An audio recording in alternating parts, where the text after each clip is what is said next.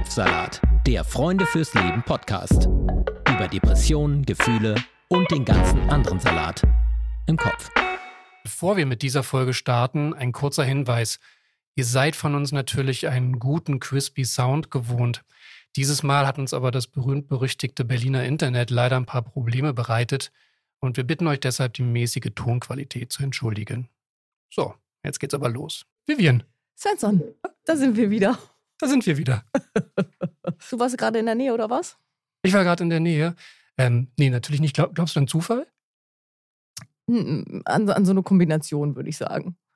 Ich glaube nicht, dass alles nur zufällig ist. Aber das ist vielleicht auch, weil man mehr Sinn hätte gerne oft im Leben.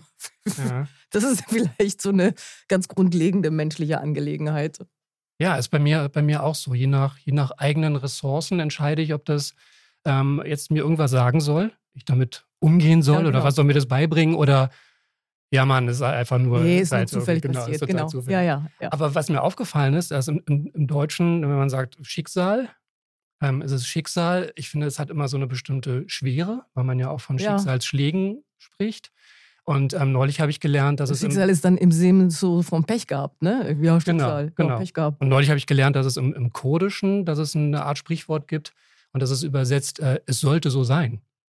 Und ich finde, das hat irgendwie sowas, ah. mehr eine Leichtigkeit. So, ey, es sollte so sein, damit muss ich jetzt umgehen. Ähm, hat einen anderen Charakter. Find ja, finde ich auch. Also so, als ob man quasi auch so die, die, die, sein Schicksal in die Hand einer größeren Macht legt, die schon weiß, was das alles soll. Ja, genau. Ja. Also ich meine, gut, ich glaube ja auch deswegen hat der Mensch Religion erfunden. Aber das ist auch ein anderes Thema. Stimmt. So, auf jeden Fall sollte es so sein, dass wir hier wieder sind bei äh, Kopfsalat. Ähm, weiterhin im Rahmen der Sonderedition Suizidprävention. Ähm, und wir sprechen über das Thema digitale Gesundheitsanwendung. In der in der, ne? Genau, in der äh, vergangenen Folge hatten wir Winnie zu Gast, die hat von ihrer Borderline-Erkrankung erzählt und wie sie damit im Alltag lebt und was hilft. Und heute haben ja. wir wieder einen tollen Gast. Gita Jakob, psychologische Psychotherapeutin und leitende Psychotherapeutin bei der Gaia AG in Hamburg. Die Gaia AG ähm, ist so eine der ersten Firmen, die ähm, äh, digitale Anwendungen erfinden. Und der Forschungsschwerpunkt von Gitta Jakob liegt eben in Bereichen grundlegende Mechanismen der Psychopathologie und innovative Behandlungsmöglichkeiten bei schweren psychischen Störungen. Und deswegen ist sie heute hier, um mit uns zu sprechen. Ja, das ist eine wirklich beeindruckende Liste an Tätigkeiten, finde ich. Und darüber hinaus hat sie eben eine Gesundheitsanwendung namens Priovi äh, entwickelt. Und insofern ähm, herzlich willkommen und vielen Dank, dass Sie sich die Zeit für uns nehmen, Gitta Jakob. Ja, vielen Dank auch für die Einladung. Ich freue mich, dass ich da sein darf. Ähm, Priovi, das ist eine digitale Gesundheitsanwendung für Borderline-Störungen. Bevor wir dazu kommen, wie die funktioniert, können Sie uns erstmal erklären, was eine Borderline-Störung ist und was die Symptome sind? Äh, natürlich gerne. Eine Borderline-Persönlichkeitsstörung ist ein bisschen ein Überbegriff für ein, eine schwere psychische Problematik, die sich ganz unterschiedlich zeigen kann. Zeigen kann. So ganz praktisch ähm, gibt es neun oder zehn Symptome oder Problembereiche, die dazugehören können. Und wenn äh, wenn ein Mensch fünf oder mehr davon hat, dann kann man die Diagnose Borderline-Persönlichkeitsstörung vergeben. Da können Sie sich schon vorstellen, dass zwei Menschen mit der gleichen Diagnose sehr unterschiedliche Probleme haben können. Was die aber alle gemeinsam haben, die Symptome, ist, dass es ziemlich tiefgreifend darum geht, wie, wie ich mich fühle. Also einige der Symptome ranken darum, dass man sehr viele, sehr negative Gefühle erlebt, dass man sich, äh, dass, dass man zu Wutanfällen neigt beispielsweise oder dazu neigt, emotional in kürzester Zeit abzustürzen, dass Beziehungen schwierig sind, dass Beziehungen großes Hin und Her geben kann oder dass man große Angst davor hat, verlassen zu werden, wo dann ja quasi das Thema Beziehung und Gefühle auch ähm, äh, zusammenkommen und dass man nicht gut weiß, wer man selbst ist und keinen guten Kontakt zu sich selbst hat. Und was ähm, allerdings für viele Borderline so irgendwie spannend oder interessant macht, ist dieses Symptom des selbstschädigenden Verhaltens, dass viele Betroffene sich zum Beispiel selbst verletzen, indem sie sich schneiden oder mit dem Kopf an die Wand schlagen oder so und eben auch suizidal handeln können, also mit mit ernsthaften Suizidversuchen oder auch mit Selbstverletzungen, wo man dann von außen betrachtet nicht sicher ist, war das jetzt ein Suizidversuch oder war das ähm, eine Selbstverletzung, um sich beispielsweise Schmerzen zuzufügen, um mit bestimmten Situationen oder Emotionen vielleicht besser klarzukommen.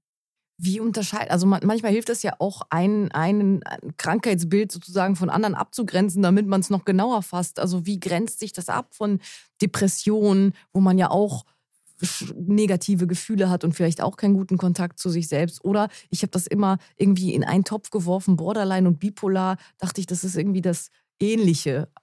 Ist es aber nicht, oder? Mhm.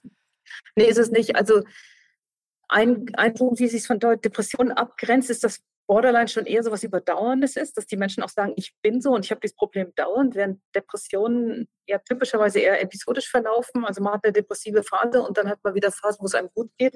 Und in der Zeit äh, geht es wirklich ganz anders als in der depressiven Phase. Das ist bei Borderline nicht so, das ist eher gleichbleibend. Und dann gibt es halt bei Borderline auch, ähm, ich sage jetzt mal, sehr aktive Symptome, also beispielsweise impulsives Verhalten gehört auch dazu. Das bedeutet, ähm, ich sage mal etwas lapidar, dass man Sachen macht, für die man sich hinterher in den Hintern beißen könnte, dass man sie getan hat, beispielsweise Geld ausgeben, was man nicht hat oder ähm, rasch sexuelle Beziehungen ein, eingehen mit ähm, Personen, die man nicht kennt. Und das würde ich in einer akuten Depression niemals machen, weil ich überhaupt nicht die Energie und den Elan dafür hätte. Und der Unterschied zur bipolaren Störung, tatsächlich ist es im Einzelfall manchmal gar nicht so einfach, ja, weil es gibt einfach Menschen, die haben riesige Probleme im Leben und alles geht drunter und drüber und diagnostisch lässt sich das wirklich auch nicht gut fassen. Ja, diese diagnostischen Einheiten sind ja auch immer so, ich sage jetzt mal Schubladen, wo man sich dann überlegt, wo passt denn jemand jetzt noch am ehesten rein, um dann auch zu gucken, zum Beispiel, welche Behandlung würde denn vielleicht, wäre vielleicht angezeigt. Was aber für die bipolare Störung eigentlich ähm, notwendig ist, ist, dass es auch so Hochphasen gibt, ja, in denen man richtig hochgestimmt ist, total überzeugt davon, dass einem die Welt zu Füßen liegt. Und dann macht man auch dummes Zeug, was irgendwie, was man hinterher bereut, aber man macht es aus so einem Gefühl von Begeisterung und Größenwahn und, und hochfliegend. Bipolar ist das, was man früher manisch-depressiv genannt hat. Genau, ne? Also manisch genau, ist dann die genau. Phase, wo man die, der oder die genau. allergrößte genau. ist und depressiv ist dann halt das, das genau. Gegenteil. Ne? Genau. Genau die meisten Borderline-Patienten erleben eigentlich keine so manischen Phasen, wo sie denken, sie sind die Größten, ja, sondern mhm. ähm, sie fühlen sich eigentlich ziemlich durchgängig, ziemlich durchgängig, ziemlich elend. Mhm. Was sind denn die Ursachen? Kann man das, kann man wahrscheinlich gar nicht so mal in Kürze eben sagen, weil sie so vielfältig sind, aber woher kommt das? Eigentlich ist es bei allen psychischen Erkrankungen immer wieder ähnlich, dass es zum einen schon offensichtlich so eine familiäre genetische Komponente gibt, ja, dass wenn man aus einer Familie kommt, wo zum Beispiel Eltern auch hoch mit psychischen Erkrankungen belastet waren, dass die Chance, dass man selbst ein stabiler, super ausgeglichener Mensch wird, eher gering ist. Und dann ist es schon auch so, dass viele Menschen mit Borderline-Persönlichkeitsstörung wirklich sehr, sehr schwierige Kindheitserfahrungen machen mussten. Also da ist schon sehr überzufällig häufig wirklich schwerer Missbrauch, sexueller Missbrauch, äh, schweres Gewalterleben, äh, desolate Situationen, die in der Kindheit äh, zu ertragen waren, zu finden. Schon deutlich mehr als bei, bei Depressionen und auch schwierigere Sachen noch als bei Depressionen. Gibt es denn existierende Vorurteile, die man, die man vielleicht an der Stelle hier abbauen könnte gegenüber der Erkrankung? Ähm, ja, also ich meine, generell gibt es ja sicherlich gegenüber psychischen Erkrankungen äh, gewisse Vorurteile oder Stigmatisierung, die sicher auch bei Borderline gültig ist, wobei ja viele Initiativen wie Ihr Verein auch sehr viel dafür getan haben, dass das deutlich, deutlich besser geworden ist in den letzten Jahren und Jahrzehnten. Ein Vorurteil ist sicherlich äh, sowas wie, jemand ist Borderline, boah, da kannst du dich ja auf nichts verlassen, so. Da muss man aber sagen, äh, das das, das trifft nicht immer zu. Ja? Es gibt auch Menschen mit einer Borderline-Störung, die, die, zum Beispiel sich wirklich viel damit beschäftigt haben und es gut schaffen, in manchen Bereichen ihres Lebens auch super stabil zu sein und zum Beispiel sich sehr gut professionell zu verhalten oder so. Aber es ist natürlich tatsächlich, ähm, wenn ich jetzt mit, mit jemandem neu kennenlerne, mit einer Borderline-Persönlichkeit und wir verstehen uns gleich super, super dicke, dann muss man schon realistischerweise sagen, die Chance, dass es irgendwann crasht und ins Gegenteil ähm, kippt, ist schon nicht gering. Mhm. Also insofern ist, ist natürlich die, die Erkrankung selbst macht auch soziale Probleme, die, die man nicht von der Hand weisen kann. Und Sie versuchen ja eben quasi das deutsche Gesundheitssystem und äh, auch die, die Knappheit äh, an äh, Psychotherapieplätzen so ein bisschen dem das zu lindern, indem sie digitale Anwendungen entwickeln, die quasi mithelfen können. Ne? Es ist so, dass bei, bei Borderline-Persönlichkeitsstörung kein einziges Medikament wirkt und Psychotherapie ganz klar die einzige vernünftige, der einzige vernünftige Behandlungsansatz ist. Und ähm, da ist halt einfach eine riesige Versorgungslücke, ja, weil Psychotherapien für Borderline-Patienten oft relativ lange dauern. Sie müssen spezialisiert sein, also einfach irgend so eine, ich sag mal, Feld-, Wald- und Wiesentherapie, so nach dem Motto, ich ermutige die Person mal so ein bisschen mehr wieder aktiv ins Leben zu gehen und dann wird das schon, ja. Das hilft halt bei, bei Borderline nicht, weil die Problematik einfach viel komplexer ist. Das heißt, ich brauche eine Psychotherapie von einem Therapeuten oder einer Therapeutin, die wirklich gut ausgebildet sind. Und das sind relativ wenig. Und die machen dann auch oft nicht so wahnsinnig viel Borderline-Therapie. Ja, viele sagen dann ja so zwei, drei Borderline-Patienten aufs Mal ungefähr habe ich. Also ich biete von meinen, was weiß ich, 20, 30 Therapieplätzen, biete ich zwei, drei an Borderline-Patienten an und den Rest aber an andere Patienten. Und dadurch gibt es natürlich eine riesige Versorgungslücke. Und das führt dann dazu, dass ähm, ganz viele Medikamente verschrieben werden, ja, weil die Patienten haben eine Krise, sind irgendwie außer sich, man macht sich Sorgen und dann kriegen sie mal sicherheitshalber irgendwas Beruhigendes verschrieben. Obwohl Medikamente das, eigentlich gar nicht helfen können, ja, haben Sie nee, ja gerade genau, gesagt. Ist, warum, also genau. Äh, erklären Sie doch nochmal vielleicht grundsätzlich, ähm, was macht man dann in der Therapie mit einer Borderline-Patientin oder einem Borderline-Patienten und, und warum können Medikamente, anders als bei Depressionen, ne, die dann stimmungsaufhellend und stabilisierend wirken, wieso bringt das da nichts? Also warum das nicht bringt, kann ich Ihnen nicht sagen, aber es ist Fakt, dass es nichts bringt. Dazu mhm. gibt es jede Menge Studien. Ne? Es, es kann sein, dass wenn jemand mit einer Borderline-Störung auch an einer schweren depressiven Symptomatik leidet, dass dann äh, durch Antidepressiva die Depression ein bisschen besser wird. Aber die Borderline-Symptomatik an sich wird nicht besser durch Medikamente. Warum das so ist, ähm, kann ich Ihnen nicht sagen. Ja, es, ist, es ist einfach so. Also ich meine, ja, Punkt. Was man in der Psychotherapie macht, ist, dass man äh, mit der Patientin zusammen ein Konzept entwickelt. Es gibt bei Borderline verschiedene sogenannte störungsspezifische Psychotherapien und die sind ein bisschen oder teilweise sehr unterschiedlich auch von den, äh, von den Theorien und Konzepten, die sie verwenden, aber sie haben alle ein vergleichbares Grundprinzip, nämlich dass sie mit einem Konzept arbeiten, was der Patientin hilft, sich selbst im Chaos ihres Erlebens besser zu verstehen.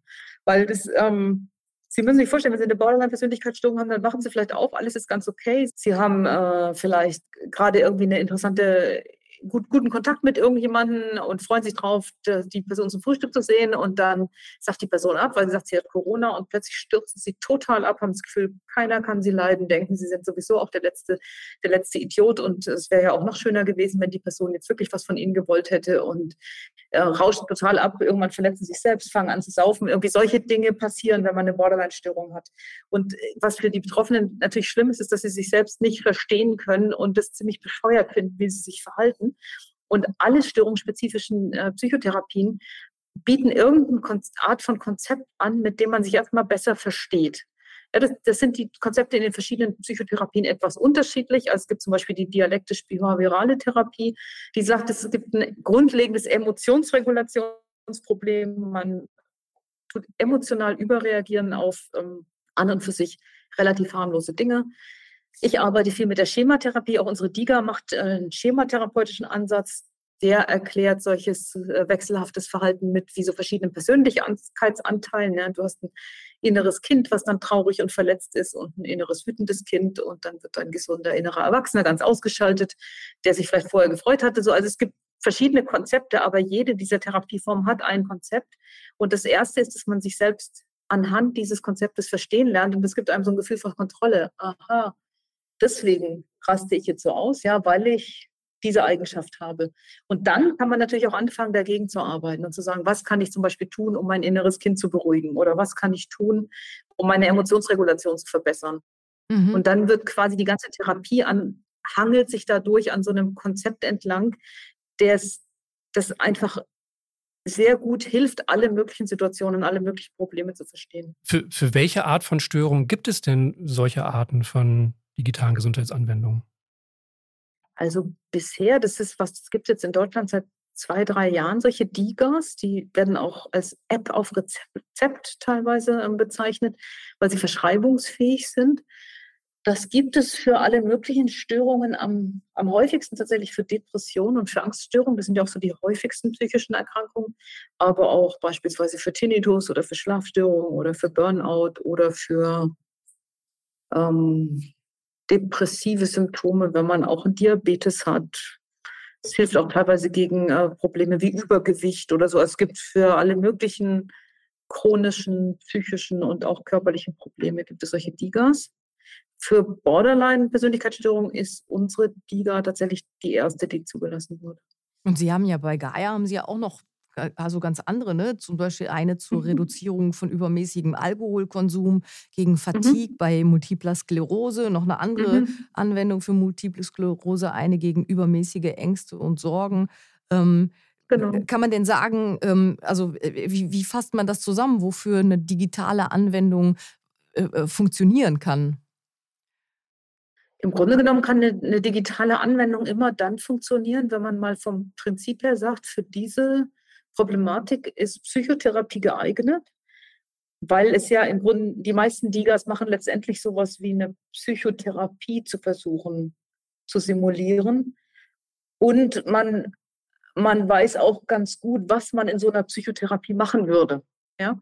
Mhm. Also eben bei Borderline ging es darum, ein Fallkonzept, ein Störungskonzept zu vermitteln und mit der Patientin zusammenzuarbeiten, was für die einen Sinn macht. Oder bei Depressionen geht es zum Beispiel darum, wieder aktiv ins Leben zu gehen und eine gute Balance zu finden zwischen sich aktivieren und sich nicht überfordern. Oder bei Schlafproblemen geht es darum, zu sagen, es gibt eine bestimmte optimale Bettzeit. Und es ist wirklich unfassbar wichtig, dass man sich daran hält, damit man gut schlafen kann. So, also wenn ich wenn ich weiß, bei einem Problem hilft im Prinzip Psychotherapie und ich wüsste auch, was ich in der Regel in der Psychotherapie dem Patienten vorschlagen würde, dann kann auch eine digitale Anwendung, wenn es gut gemacht ist, unter Umständen hilfreich sein. Mhm. Und so sind Sie dann auch auf die Idee gekommen, die Anwendung zu entwickeln. Also kann ich mir das so vorstellen, früher hat man es mit Papier genau. und Stift gemacht und Sie haben es dann praktisch transferiert ins Digitale? Genau, respektive üblich ist ja, sich zu unterhalten mit Patientinnen. Also eine Patientin kommt zu mir und wir sprechen zum Beispiel darüber, was sie für innere Anteile hat und woran sie die zum Beispiel erkennen kann. Und in dem Fall bespricht es dann halt nicht ein Mensch mit ihr, sondern die Anwendung. Also Priovi erklärt es dann und die Patientin bespricht sozusagen mit Priovi, was ähm, ja, wie sie funktioniert, wie sie, wie sie tickt sozusagen, was, äh, woran sie bestimmte Anteile erkennen kann und was sie dagegen tun kann. Sie haben ja vor allem viel auch zur Schematherapie ähm, gearbeitet. Vielleicht können Sie uns ja mal mhm. erklären, welche Anteile Sie quasi, also wie Sie es ja gerade sagen, aus dem, aus dem quasi äh, echten, analogen Psychotherapie, welche Anteile Sie davon übertragen wollten ähm, in Priovi. Ja, eigentlich nach Möglichkeit natürlich alle. Also, weil, ne, weil ja alle wichtig sind. Also alle, die ich in der, Schema, in der Schematherapie berücksichtigen würde, möchte ich natürlich auch mit Priovi berücksichtigen. Und es sind im Grunde vier große Anteile und die können sich dann ein bisschen unterschiedlich differenzieren. Also der, der wichtigste, unserer Meinung nach wichtigste äh, Teil für die ganze Problematik ist der verletzte Kind-Modus, ja, das innere, innere Kind, würde es auch in vielen Ansätzen heißen, oder so Gefühl von alleine sein, ungeliebt sein, verlassen sein. Das ist ja eigentlich so ein ganz grundlegendes psychodynamisches Konzept, was, was eigentlich auch jeder von sich kennt. Ja, jeder Mensch kennt es ja, dass man mal sich mal vielleicht unangemessen ängstlich oder abgelehnt oder bedrückt oder so fühlt und dass es, ähm, dass man auch Seiten hat, wo man vielleicht mal ein bisschen kindlich bockig ist oder so. Vom Prinzip her kennt es jeder und, und das ist ein grundsätzlicher Gedanke von Psychotherapien lange vor der Schematherapie und lange vor Stefanie Stahl. Aber die Idee ist halt, dass es, also der Kern der Problematik dieses, dieser verletzte Kindanteil oft bildet, dass es zusätzlich sowas wie einen kritischen inneren Elternanteil oder inneren Kritiker oder so gibt, der einen abwertet und fertig macht und sagt, dass man nicht liebenswert ist und so weiter. Und dass es, ähm, weil das alles ziemlich schwer auszuhalten ist, dann Anteile gibt, die man braucht, um diese Gefühle abzuwehren und von sich fernzuhalten. Das wird dann als Coping- oder Bewältigungsmodus bezeichnet. Ähm, und dass es als vierte Instanz sozusagen aber auch eine gesunde erwachsene Seite gibt, die das Zusammenspiel von diesen ganzen anderen Anteilen ganz gut beobachten kann und die auch weiß, wo sie eigentlich hin will im Leben und die Kompromisse schließen kann und die eine ganz gute Urteilskraft hat sozusagen.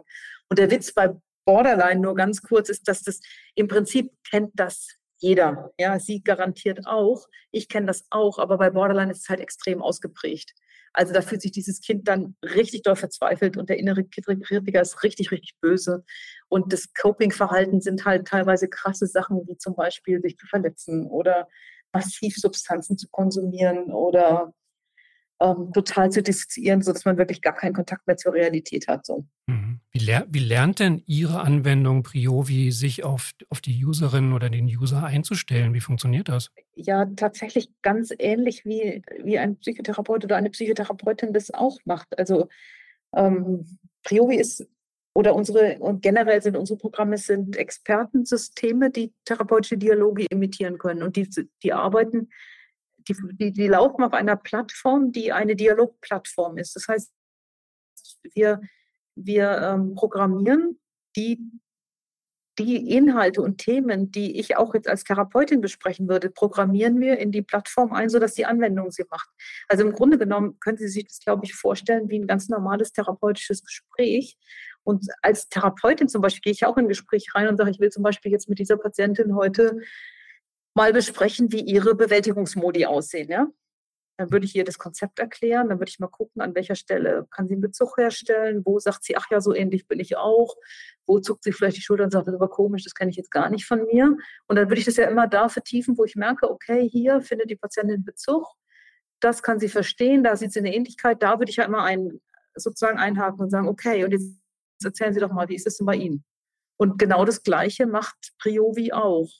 Und da Priovi sich auf dieses schematherapeutische Konzept verlassen kann, weiß Priovi ja, so wie ich als Therapeutin. Ich, ich weiß ja als Therapeutin auch, bevor ich mit einer Borderline-Patientin arbeite, was kann zum Beispiel zu einem Coping-Modus gehören und was nicht. Ja? Also Kiffen wäre zum Beispiel ziemlich typisch dafür oder Dissoziation wäre ziemlich typisch dafür, aber keine Ahnung, segeln gehen und eine gute Zeit haben wäre halt nicht typisch dafür. Also das, das habe ich als Therapeutin als Vorannahme und alles, was ich als Therapeutin strukturiert weiß, kann ich im Grunde genommen auch meine Dialogplattform beibringen. also ich glaube, der Unterschied zwischen dem Gespräch, was den Patienten mit Priori führt und dem, was sie mit mir als Therapeutin führen würde, ist viel kleiner, als sie sich vorstellen. Also das ist quasi so ein richtig guter Chatbot, der eben versteht, ah, okay, sie redet, sie oder er redet jetzt davon und da passt quasi ähm, diese, äh, dieses Modul aus dem Antwortbereich dazu, ne? So, im Prinzip kann man sich so ähnlich vorstellen. Oder beziehungsweise auch wie, wie ein therapeutischer Chatbot, der weiß, bevor wir jetzt irgendwelche bestimmten Übungen zum Beispiel machen können, ja, die Priovi natürlich auch anbietet, ist es erstmal wichtig, dass die Patientin dieses Konzept mit den verschiedenen inneren Anteilen gut verstanden hat und wir gut zusammen festgestellt haben, woran sie ganz persönlich bei sich diese inneren Anteile erkennen kann. Und genau, und da und sind wenn wir so weit sind, dann nutzt, nutzt auch eine Übung was, weil ich dann auch erklären kann, wofür die gut ist und was, was damit angestrebt wird. Das erste ist quasi diese ganzen Grundlagen und diese Blöcke und Module, die man eben äh, in der Schematherapie hätte. Und dann macht ja Priovi aber auch noch was anderes. Das macht ja nicht eine Behandlung dann für alle, wenn irgendwie die Stichpunkte kommen, sondern Priovi gewöhnt sich ja dann auch an das genau. tatsächliche Individuum, äh, das es hat. Genau. Ne? Deswegen wollte ich erstmal wissen, was sind die Grundlagen, was haben wir da drin und wie funktioniert das dann, dass es genau wirklich maßgeschneidert zugeschnitten ist auf die Person, mit der Priovi dann zu tun hat. Ähm, ja gut, das ist halt, ich bin, ich bin ja nur Therapeutin, ja. Ich kann, also wie das funktioniert, das, das müssten, müssten Ihnen jetzt die Softwareentwickler oder die Plattformentwickler oder sozusagen die KI-Entwickler, mhm. äh, mit, mit der Plattform ich arbeiten äh, darf, sozusagen erklären. Ich kann Ihnen nur sagen, dass es für mich als Entwicklerin so ähnlich funktioniert wie ein, wie ein therapeutischer Dialog. Ja, dass ich, ich kenne die Patientin mit der Zeit, ich weiß dann auch, was wie ich die eine Patientin erreichen kann und wie ich aber jemand anders, der irgendwie anders gestrickt ist, muss ich halt ein bisschen anders ähm, erreichen. Letztendlich will ich vielen Patienten ganz ähnliche Dinge vermitteln, aber ich muss es natürlich immer angepasst machen auf ja darauf, wie gesagt, was, was für sie wichtig ist. Und das ähm, mhm. dafür läuft Priovi eben auf dieser Dialogplattform, auf, auf der ich das machen kann. So wie ich als Therapeutin mir ja auch einerseits ähm, sagen wir, ein bestimmtes Set an, an Annahmen und Wissen habe, wo ich einfach überzeugt bin und weiß, das kann im Prinzip jedem helfen. Und dann muss ich aber natürlich das bei jeder individuellen Patientin anpassen darauf, wie die ist. Ich werde aber jetzt nicht mein ganzes Vorgehen grundsätzlich komplett unterschiedlich machen ja. bei unterschiedlichen Patienten, wenn die vom Prinzip her die gleiche Diagnose oder ein ähnliches Problem haben. Ja, kann das dann in, in völliger Konsequenz tatsächlich bedeuten, dass Priovi eine, ich nenne sie mal, analoge Therapie ersetzen kann? Das ist äh, in erster Linie ähm, eine Frage die, zum einen der Politik und dann zum anderen auch der, der ähm, Meinung von allen Beteiligten. So. Also rein technisch ist, ist es möglich, ähm, einem Patienten Priovi zu verschreiben und dem es in die Hand zu drücken und der Patient oder die Patientin arbeitet nur mit Priovi und hat sonst keine persönliche Psychotherapie. Und viele sagen, dass ihnen das schon sehr viel hilft. Ja, nur ist es aber so, dass sie vielleicht als Therapeutin äh, finden, das wollen sie einfach nicht. Oder dass Patientinnen sagen, ähm, sie möchten aber auf jeden Fall auch bestimmte Dinge nur persönlich besprechen. Oder ähm, Sie möchten mal damit anfangen, eigentlich warten Sie auf eine persönliche Psychotherapie, dann kann es sein, dass jemand auch nach einer Weile sagt, das hat mir so gut geholfen, ich brauche die persönliche Therapie gar nicht mehr so. Also da, da sind wir überzeugt, dass es wichtig ist, dass die, die Menschen im Gesundheitssystem, die es einsetzen, also sowohl die Ärzte oder Therapeutinnen, die es verschreiben, als auch die Patienten und Patientinnen, die es nutzen, dass die sich darüber austauschen, was sie erwarten von sowas wie Priovi und das dann entsprechend nutzen.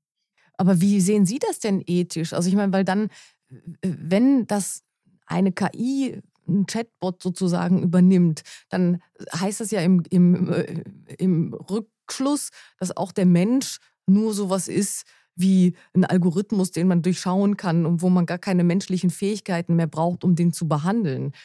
Ist das nicht krass? Das Sie jetzt das, also Sie formulieren das jetzt mega negativ. Ja? Ich finde erstmal ethisch krass ist, dass Menschen mit einem massiven psychischen Problem jahrelang keine ja, anständige Psychotherapie dafür kriegen und dafür vielleicht stattdessen fünf Psychopharmaka, ja, die ihnen die Hirn kaputt machen, wenn man es jetzt mal ganz krass sagt. Ja. Mhm. Es gibt äh, Stationen für stationäre Borderline-Behandlung, die erstmal nichts anderes machen, als die ganzen scheiß Medikamente ausschleichen, die in den letzten zehn Jahren verordnet wurden, dann mal gucken, was noch übrig bleibt. So. Also das ist das echt krasse. Ja, dass da Menschen maßlos übermediziert werden, teilweise mit krassen Nebenwirkungen. Ja, viele von diesen Psychopharmaka führen zum Beispiel dazu, dass sie Heißhungerattacken kriegen. Ja, da können sie überhaupt nichts gegen machen. Das ist, das sind Substanzen in ihrem Hirn, da sind sie machtlos. Da fressen sie den Kühlschrank leer und haben nach, nach einem halben Jahr 20 Kilo mehr drauf. Sowas, ja. Also mhm. richtig, das finde ich erstmal richtig krass. Das zweite ist, dass ich, ich habe doch auch als Therapeutin Konzepte dazu, wie ich Menschen helfe. Also ich muss doch, und das würde ich auch von mir erwarten, als, als professionelle Agentin im Gesundheitssystem, dass wenn ich sage, ich mache hier eine Beheilbehandlung und, und ich kann dir helfen mit deiner Borderline-Störung, dass ich weiß, was ich tue. Und das bedeutet ja, ich bin zum Beispiel ausgebildet in der störungsspezifischen Psychotherapie, mit der ich zum Beispiel gelernt habe, bestimmte Verhaltensweisen, bestimmte Muster, bestimmte Gefühle auf eine bestimmte Art zu verstehen und was für Übungen oder Techniken ich beispielsweise auch ähm, einer Patientin anbieten kann, um dieses Leid zu lindern. Und das, ist, das sind ja auch Algorithmen im Grunde genommen. Und das wär, ich fände es total unverantwortlich und unethisch, wenn ich mich jetzt rein intuitiv, menschlich, ohne solche Algorithmen auf Patienten stürzen würde als Mensch. Also insofern würde ich sagen, von dem, was Sie sagen, ist doch vieles erstmal gut und professionell und wichtig für die Versorgung. Was ich niemals sagen würde, ist, äh, digitale Anwendungen können Menschen ersetzen. Natürlich nicht. Ja, aber es geht darum, ein Angebot zu schaffen, wo keins da ist und wo Menschen die Wahl, die Wahl bekommen, die vorher gar keine Wahl haben. Mhm. Also ein klares Plädoyer für die Sinnhaftigkeit von, von solchen digitalen Gesundheitsanwendungen. Ähm, Sie haben auch eine Studie dazu gemacht, zu Priovi. Wie war die denn aufgebaut und was waren die Ergebnisse? Also wir haben verschiedene Studien tatsächlich zu Priovi gemacht. Es war uns am Anfang vor allem super wichtig, überhaupt erstmal zu gucken, funktioniert das? Ja, ist es sicher? Können die Menschen damit was anfangen? Ähm, es gab große Vorbehalte, ja, ein bisschen so, wie Sie es gerade gesagt haben. Äh, so, du kannst auch Menschen nicht durch einen Algorithmus ersetzen, bei diesen Menschen, die so dringend Beziehungen brauchen. So, deswegen war das die erste Phase von Studien, die wir gemacht haben, hat sich ganz viel darum gedreht. Wie erleben das Patientinnen? Wie, ähm, wie geht es ihnen, wenn es ihnen mal schlecht geht mit so einer Art von Anwendung. Und was wir da gefunden haben, ist erstmal, dass es, dass es safe ist, dass es gut angenommen wird, dass, dass es viel Dankbarkeit gibt, überhaupt diese Art von Unterstützung teilweise auch zusätzlich bekommen zu können. Und ähm, auch ganz, ganz viel Feedback, was uns geholfen hat, Priori noch zu verbessern und zu überarbeiten. Und dann haben wir jetzt in den letzten Jahren zwei Studien gemacht. Die eine war, ähm, da waren 153 PatientInnen mit Borderline-Persönlichkeitsstörungen, die haben alle Priovi bekommen sozusagen und wir haben davor und danach sie eben befragt zum Schweregrad ihrer Erkrankung. Und da haben wir gesehen, dass äh, der verbessert sich massiv über die Zeit und kaum jemand wird schlechter. Also sprich, es hilft vielen und es schadet anscheinend niemandem. So. Haben und, Sie denn da ähm, nur Menschen getestet, die quasi nur mit Priovi unterwegs waren oder die in äh, Priovi und Therapie ähm, gekoppelt haben? Und wie sieht das idealerweise aus, dass das zusammenwirkt? Das ist eine extrem gute Frage. Ähm, wir haben in unseren ersten Studien haben wir nur Menschen gesucht, die immer auch Psychotherapie hatten, aus Sicherheitsgründen, ja, weil wir in den ersten Studien gesagt haben, äh, wir, wir müssen erstmal feststellen, ob Priobi sicher ist und dazu wollen wir nur Menschen, die Therapeuten haben, mit dem sie zur Not drüber reden können, wenn irgendwas krisenhaft ist. Das lief eben super gut. Deswegen haben wir jetzt in dieser Studie, mit denen ich gerade erwähnt habe, mit den 153, haben wir gesagt, spielt keine Rolle. Also du kannst in Therapie sein, kannst es nicht sein. Wir stellen die Diagnose selbst, um sicher zu gehen, dass die, dass die vorhanden ist. Und ähm, es, es ist aber weder erforderlich, dass jemand in Therapie ist, noch ist es unbedingt erforderlich, dass er nicht in Therapie ist. Ja, weil wir genau diese Fragen, die Sie gestellt haben, wann hilft es eigentlich am besten? Welche Kombination ist gut? Die interessieren uns natürlich auch brennend. Mhm. Da, da haben wir aber noch nicht genug Daten, um dazu was sagen zu können, tatsächlich. Und aber basierend auf diesen Ergebnissen haben wir dann eine sehr große sogenannte randomisiert kontrollierte Studie gemacht. Da sind fast 600 PatientInnen aufgenommen worden, wo wir dann der einen Gruppe quasi Priovi gegeben haben und die andere hat erstmal einfach ihre normale Versorgung weitergemacht. Und da, haben wir dann eben gefunden, dass das auch Priovi ähm, signifikant und klinisch bedeutsam, sagt man dann wissenschaftlich, wirkt. Also dass es den Menschen, die Priovi haben, zusätzlich zu dem, was sie auch sonst machen oder nicht machen, ähm, nach drei und sechs Monaten besser geht als denen ohne Priovi. Die Ergebnisse dazu, welche genaue Größenordnung, was für Zahlen und so weiter, da schreiben wir gerade einen wissenschaftlichen Artikel drüber. Das kann man dann hoffentlich in einem halben Jahr oder so nochmal im Detail nachlesen. Aber das Hauptergebnis war da, Priovi wirkt in dieser auch sehr großen Studie. Und zu Ihren Fragen, wann es am besten wirkt, das ist was, was wir zum Beispiel ähm, natürlich parallel, jetzt kann man sich Priovi verschreiben lassen, da versuchen, einfach mitzuerfassen, um, um da wirklich noch Erkenntnisse zu generieren, wem kann man es wirklich am besten empfehlen, ja, zusätzlich zu einer Therapie oder in der Wartezeit oder alleine oder mit einer bestimmten Art von Therapie, das wissen wir alles noch nicht. Wie reagiert denn die, die Fachwelt? Also, ne, weil alle, die sich, äh, also in allen ist wahrscheinlich klar, dass die Not groß ist, irgendwie, weil gerade äh, mhm. Menschen mit komplizierten psychischen Störungen nicht betreut werden können und suchen irgendwie nach Lösungen, ähm, aber vielleicht nicht unbedingt digital. Also, wie werden Sie da und wie werden Sie und Ihre Anwendungen da aufgenommen und diskutiert? Das, da hat sich in den letzten Jahren sehr, sehr viel getan. Also vor 10, 15 Jahren. Wir sind übrigens kein Start-up, sondern ein mittelständischer Betrieb. Uns gibt es schon seit über 25 Jahren. Und wir sind sicherlich mit langem Abstand die Ersten, die, die solche digitalen Sachen in Deutschland gemacht haben. Ähm, vor, vor ein paar Jahren gab es da noch viel Skepsis und auch, wie Sie sagen, ihr könnt doch nicht die Menschen ersetzen durch, durch eine Maschine und so weiter. Mittlerweile ist das schon ein bisschen mehr angekommen, dass es einfach geht und dass es aber nicht bedeutet, dass, dass Menschen überflüssig werden, ja? sondern dass es einfach ein Tool ist, was man hat, was man anbieten kann, Patienten, denen man, denen man helfen möchte und für die man einfach keine Kapazität hat. Und jetzt gerade bei Priobi sind die Rückmeldungen tatsächlich überwältigend positiv. Also wir sind selbst überrascht, weil die weil der Bedarf, ich glaube, einfach so gigantisch ist, ja, und weil niemand damit glücklich ist, dass die Patienten mit Medikamenten versorgt werden, wo man einfach zugucken kann, wie, wie die schädlich sind. Mhm. Sie haben jetzt die, ja keine. Ja, Sie haben, Sie haben die Studie jetzt erwähnt. Ähm, ist, ist, so eine Studie äh, auch eine Voraussetzung, um dann anerkannt zu werden? Also damit so eine digitale Anwendung überhaupt angeboten werden darf? Also so nach dem Motto, da kann ja jeder kommen und irgendwas schreiben und programmieren. Genau. Mhm. Absolut. Also die DIGA, die digitale Gesundheitsanwendung, das ist ein sehr spezieller Begriff eben genau für diese Programme, die verschreibungsfähig sind, ja, wo der der Facharzt oder Hausarzt oder Psychotherapeutin ähm, Medikamenten, das Rezeptblock rausholen kann und es aufschreiben. Und die sind, das, da ist die ähm, Hürde sozusagen, auf diese Liste zu kommen, die ist sehr hoch. Also da muss man zum einen muss ein Produkt als Medizinprodukt zugelassen und reguliert sein. Da kommt immer der TÜV vorbei und prüft einem, ob das alles auch richtig ist und Qualitätsmanagementsystem und all diese Dinge. Aber noch viel wichtiger ist, dass es auch seine Wirksamkeit gezeigt haben muss. Und da sind die Behörden, die das regulieren, auch sehr, sehr streng. Also da, da müssen wir uns wirklich ähm, strecken und auch sehr hochwertige Studien vorlegen, um zu zeigen, dass unsere Produkte wirksam sind. Und die, diese Studien werden auch wirklich auf Herz und Nieren geprüft. Und ähm, das ist die Voraussetzung, um als DIGA gelistet zu werden.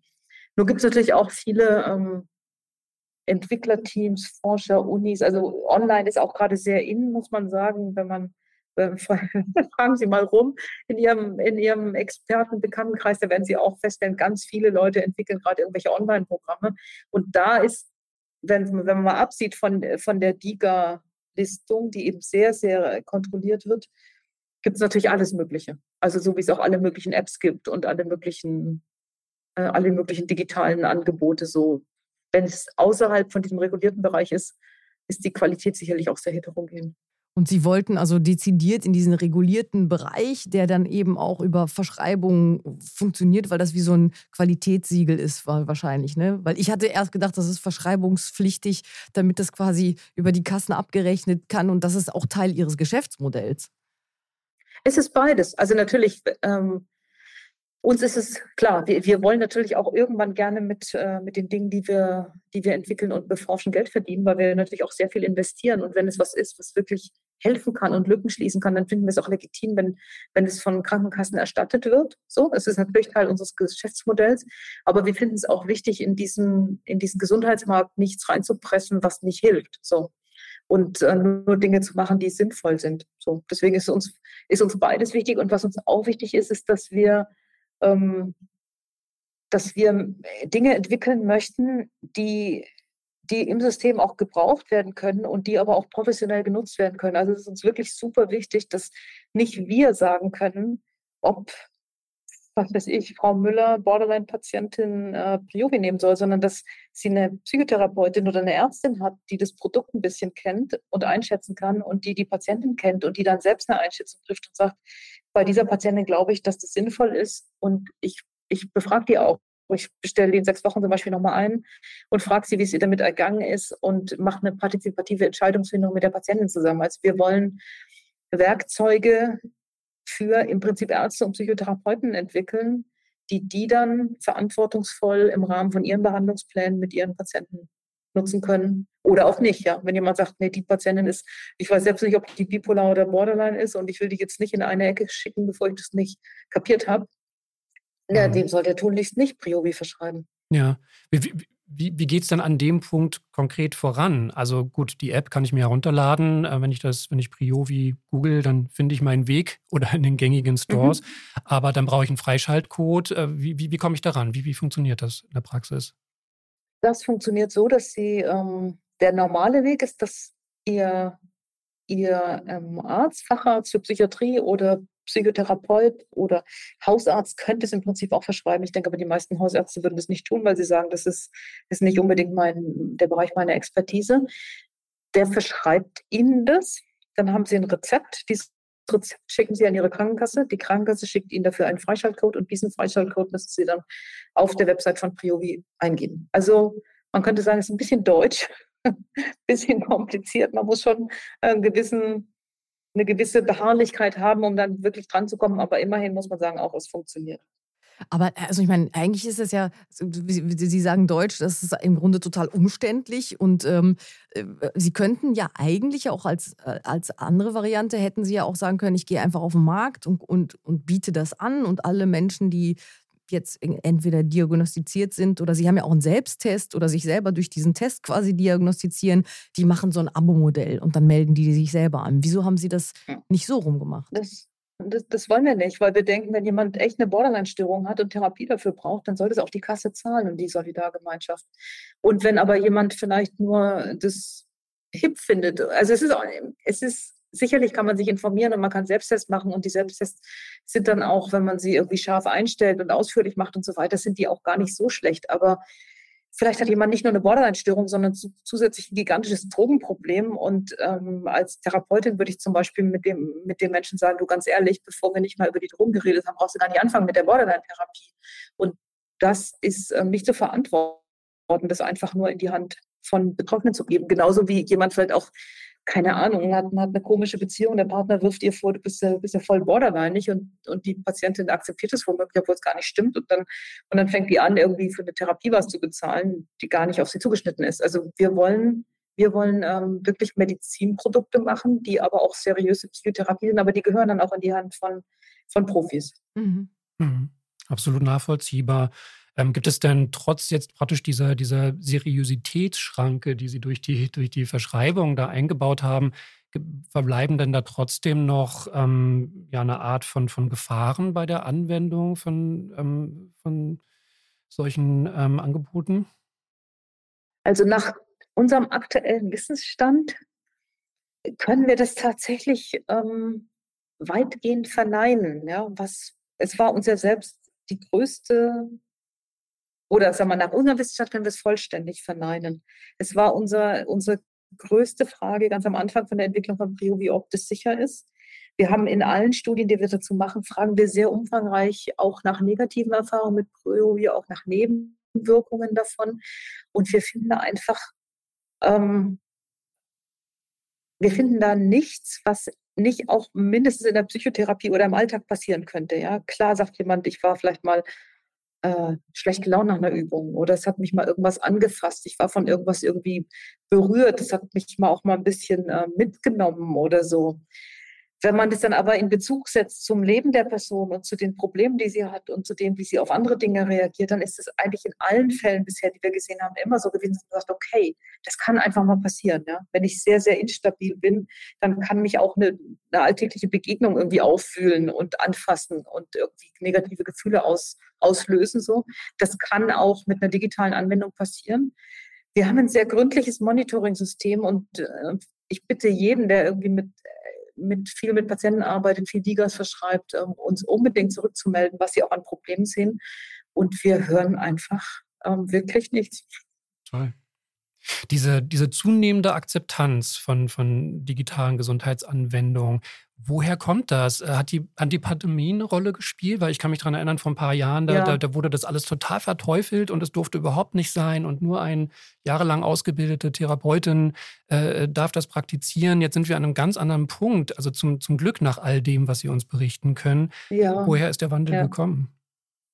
Also zum einen denke ich, war das ja auch vor ein paar Jahren einfach noch unbekannt und vor Unbekanntem hat man immer mehr Angst und mehr Vorbehalte und auch bei vielen so der Reflex, oh Gott, wir werden überflüssig gemacht, die, die, das, der Computer übernimmt, keiner braucht mehr Therapien, das ist einfach Bullshit. Das stimmt einfach nicht. Also ein kleiner Teil von Psychotherapie wird ersetzt, vielleicht durch digitale Anwendungen und alles, was passiert ist, dass man vielleicht nicht ewig warten muss, ja auch nicht depressiv monatelang da rein rumsitzt, bis man endlich mal einen Therapietermin hat. Das ist letztendlich eine Entwicklung, die eigentlich alle Beteiligten nur gut finden können. Und das hat man halt gemerkt mit der Zeit. Und wenn man das dann auch mal verschreibt und mal ausprobiert, dann merkt man das auch nicht, dass alle mit Wasser kochen und dass es doch alles nicht so dramatisch ist.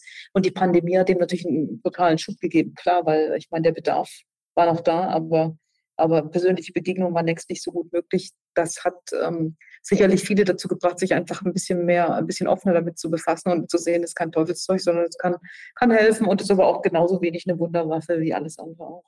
Aber ich meine, eigentlich zeigt es doch nur, dass wir in so einer prekären Lage sind in der Gesundheitsversorgung, dass wir quasi Mittel nehmen, die wir vorher nicht gewollt hätten. Ähm, das hört sich jetzt gemein an, aber ich, ich, ich stelle diese Frage nur, um herauszufinden, wo ist denn das totale Ideal? Also sind wir mittlerweile weg davon zu sagen, hey, das Ideal ist bei psychischen Störungen, wir haben oh, 100.000 Psychotherapeutinnen, die alle äh, genug Zeit haben und auch nicht teuer sind und das Gesundheitssystem ist so stabil finanziert, dass wir das bezahlen können? Oder sind wir mittlerweile bei einer anderen Definition von Ideal und sagen, nee, diese Sachen, die kann ruhig eine, äh, eine KI machen und die Therapeuten konzentrieren sich dann auf was anderes? Also wenn wir jetzt mal die Not, dass wir die Leute nicht haben, rausnehmen, was ist dann das Beste? Naja, weder das Schwarze noch das Weiße, oder? Was ich wichtig finde, ist auch zu bedenken, dass wir einfach ähm, eine, eine Alterspyramide haben und eine Fachkräftesituationsentwicklung in allen Bereichen, wo wir einfach, wenn wir nicht verdammt nochmal alles digitalisieren, was geht, ziemlich alt aus der Wäsche schauen. Und zwar jedes Jahr mehr. Ja, es gehen dermaßen viele Ärzte und Therapeuten Therapeuten in Rente und es kommen längst nicht so viele nach. Es wäre ausgesprochen dumm zu sagen, wir wollen das aber alles mit Menschen haben, weil die gibt es einfach nicht mehr und zwar nicht nur im Bereich der Psychotherapie, sondern auch in anderen Bereichen. Und was ich außerdem auch schon, ähm, auch schon mal anmerken möchte, ähm, so wie Sie das schildern, klingt es so, als wäre das für, für die meisten Menschen, die ein psychisches Thema haben, ganz toll, wenn sie hundertmal zum Therapeuten laufen könnten. Das ist aber nicht für alle so. Ja? Es ist mhm. für viele ausgesprochen angenehm, wenn sie vielleicht ich weiß nicht, fünf bis zehn Stunden sich konzentriert mit den, mit den interessantesten und besten Techniken zu ihrem Problem auseinandersetzen können, wann und wo sie wollen. Es ist nicht so, dass jeder sagt, der menschliche Kontakt über viele, viele Stunden ist mein Traum. So. Mhm. Sondern viele Betroffene finden es ausgesprochen praktisch, dass sie erstmal mit sowas anfangen, können, ohne jeden Dienstag um elf irgendwie eine Dreiviertelstunde mit den Öffis irgendwo hinzufahren, weil sie nur da zufällig ihren Therapeuten gefunden haben. Mhm. Und wenn man, wenn man das einfach mal als gegeben nimmt und sagt, wir haben, wir haben da Möglichkeiten, wir haben Entwicklungsmöglichkeiten und wir haben die Möglichkeit, Menschen die Wahl zu geben, dann können immer noch die, die sagen, ich, mir ist eine lange Psychotherapie wichtig, können da viele Ressourcen reinstecken, um die zu kriegen. Aber die, die sagen, ich will vielleicht auch schnelle Hilfe und ich akzeptiere auch, dass ich in einer Gesellschaft lebe, die immer mehr digitalisiert und ich ich habe da ja auch eine, eine gewisse qualitative Standardisierung. Ja? Ich ja. kann mich darauf verlassen, dass, dass ich weiß, was da drin steckt. Während wenn Sie dann zu irgendeinem Therapeuten hinlatschen, der, der zufällig über die Terminstelle von der KV noch einen Termin für Sie hatte, da, da haben Sie ja voll die Katze im Sack. Also ja, das, ja. es hat beides seine Berechtigung und, und ich finde, man sollte, soll, sollte nicht so tun, als würde sich das gegenseitig kannibalisieren. Ja, ich stelle ja auch nur Fragen wie ein Rumpelstilzchen, damit Sie solche Begründungen geben können. Ja, ich bin Ihnen ja dankbar für die Frage. Aber ja, sehr, sehr nachvollziehbar. Ähm, das Einzige, was mir noch einfiele, wäre wär halt eben so eine Art ähm, Motivation, ne, dass, dass eine, eine Verabredung mit einem anderen Menschen mich dann eventuell mehr verpflichtet als die Nutzung der App, aber auch da gibt es ja mittlerweile Tools, so eine Verbindlichkeit herzustellen. Ja, aber das kann ja auch genau, also ich, ich verstehe das total, das kann ja auch genau ins Gegenteil umschlagen. Also genau. wenn es umständlich ja, genau. ist und letztes Mal hat, war der so komisch oder irgendwie genau. so, hat ein paar Fragen gestellt, die mir nicht gefallen oder so. Also gibt es ja auch, das kann ja genau auch ins Gegenteil. Ich, ich, als Misanthrop äh, kann genau, das total fühlen. Ja. Ein Riesenproblem bei der, bei der Borderline Behandlung ist das sogenannte Dropout, dass Leute in Therapien anfangen und nicht wiederkommen. Und es sind genau, wie Sie sagen, häufig lapidare Sachen. Ja, die hat so komisch geguckt, ich traue mir nicht mehr, wer weiß, was die über mich gedacht hat. Dann gehe ich da einmal nicht hin, habe ich einen Termin, ich habe gesagt, dann schäme ich mich so, dann gehe ich nie wieder hin. Ja. Ja, und die, wir alle, wir die alle. Software, ja, die, die schickt mir munter jeden Tag äh, meine SMS, hey, ich habe dich lieb, komm doch mal wieder vorbei. Ich weiß, das ist eine Software, ich weiß, sie ist nicht beleidigt. Es gibt viele Patienten, die sagen, das entlastet mich, dass es kein Mensch ist. Ich kann da immer wieder hin, ich muss da nicht rumhirnen. Also es geht wirklich in beide Richtungen. Ja, und wir, wir in Berlin wissen, dass schon allein der Schienenersatzverkehr dafür sorgen kann, dass man seinen Termin verpasst. Und da äh, ja. ist man dann auch sehr froh drum, dass es eine andere Möglichkeit gibt. Ja, ähm, genau. Trotzdem muss man sagen, aus, aus der gesamten Forschung, jetzt dann eher zum Thema Depression, da gibt es noch nicht so viel zu Borderline, ist, dass schon oft die Kombination wirklich optimal ist. Also ein Arzt oder ein Therapeut, der mir das verschreibt und auch mal nachfragt und sich dafür interessiert und ähm, mich motiviert, auch wie Sie sagen, und ähm, ich, ich gleichzeitig mich intensiv damit beschäftigen kann. Also das scheint schon eine optimale Kombination zu sein.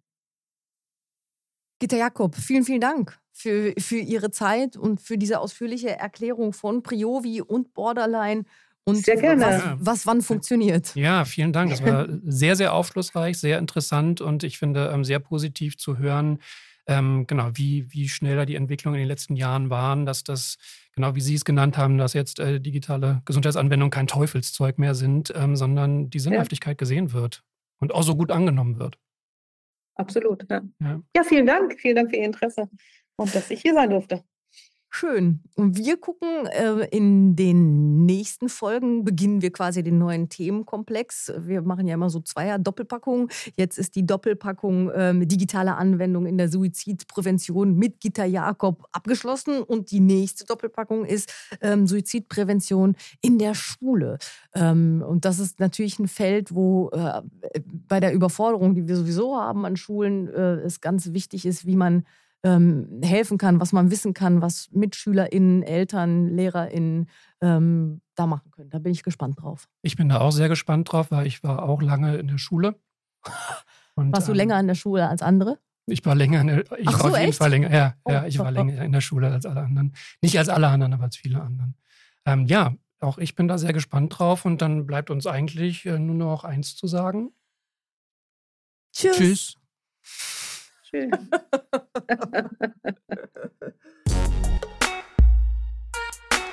Wenn ihr euch nicht sicher seid, ob ihr selbst unter einer Depression leidet oder Freunde, Verwandte und Bekannte, dann geht zum Hausarzt. Infos zu weiteren Anlaufstellen und Krisenberatungen findet ihr auf der Homepage von Freunde fürs Leben auf frnd.de.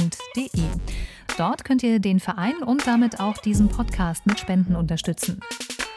Diese Folge ist Teil unserer Sonderedition Suizidprävention. Dieser Themenschwerpunkt wird durch das Bundesministerium für Gesundheit aufgrund eines Beschlusses des Deutschen Bundestages gefördert. Wenn euch unsere Themen interessieren, dann hört doch auch mal in den anderen Podcast von Freunde fürs Leben rein. In Bar Talk spricht Moderator Markus Kafka mit prominenten Gästen über schwierige Themen wie Depressionen und Suizid aber auch über Lebensfreude, Inspiration und die Reise zu sich selbst.